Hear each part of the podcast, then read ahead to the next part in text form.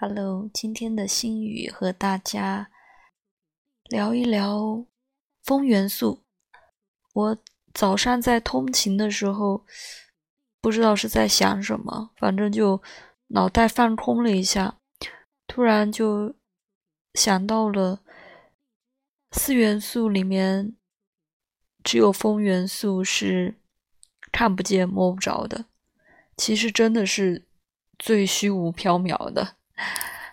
嗯，我们可以想一下，就是因为就是大自然中的四种元素嘛，火、水、风、土。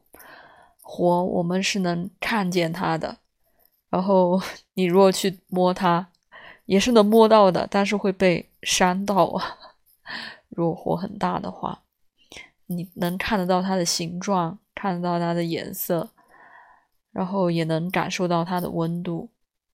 所以火元素还除了就是能实实在在的抓到，其实它给人的感受、感官这些还挺具象的。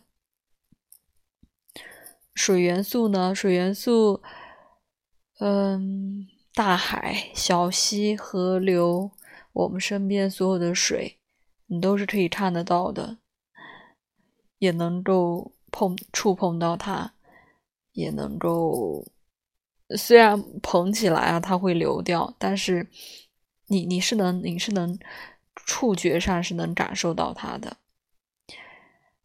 然后土元素，土元素就是最实实际际的，对吧？就是我们身边的土地，然后我们跟土元素相关的这些。很实在的形成的这些器物，就是土，它可以啊做呃成为泥巴，然后成为我们的雕塑、陶瓷，这些都是很实实在在的物体，所以土元素是最最最实际、最接地气的。那真的只有风，只有风元素，嗯。你也看不见它，摸得着也摸不着，然后可能吹过来的时候，你能你能感觉到。那我们什么时候能感觉到？我们站在 水边的时候，觉得有海风一阵阵的吹过来，所以我们的水是会影响我们的风元素的。然后我们的风呢，又会影响到土。风元素对土元素的影响呢，聚沙成塔。对，可能这个词就是不断的把这个土聚集在一起，有这个风的力量。但是我今天主要就是 突然想到这个点。大家也可以自己在生活中体会一下，真的，这个风太虚无缥缈了。所以，作为风元素的几个星座，水瓶、双子、天秤，对，现在还是水瓶月，嗯，还有几天就过去了啊，还有几天就到双鱼了。确实，我们 风元素的人。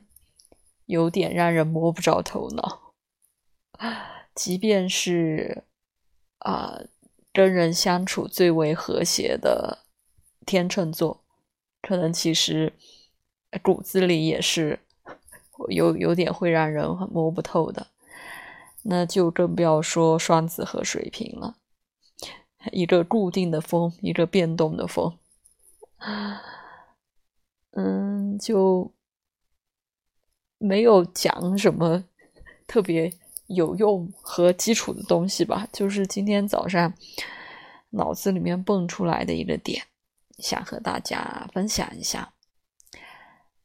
真的不要妄图抓住风，抓不住，然后也控制不了，就随他去吧。谢谢收听，拜拜。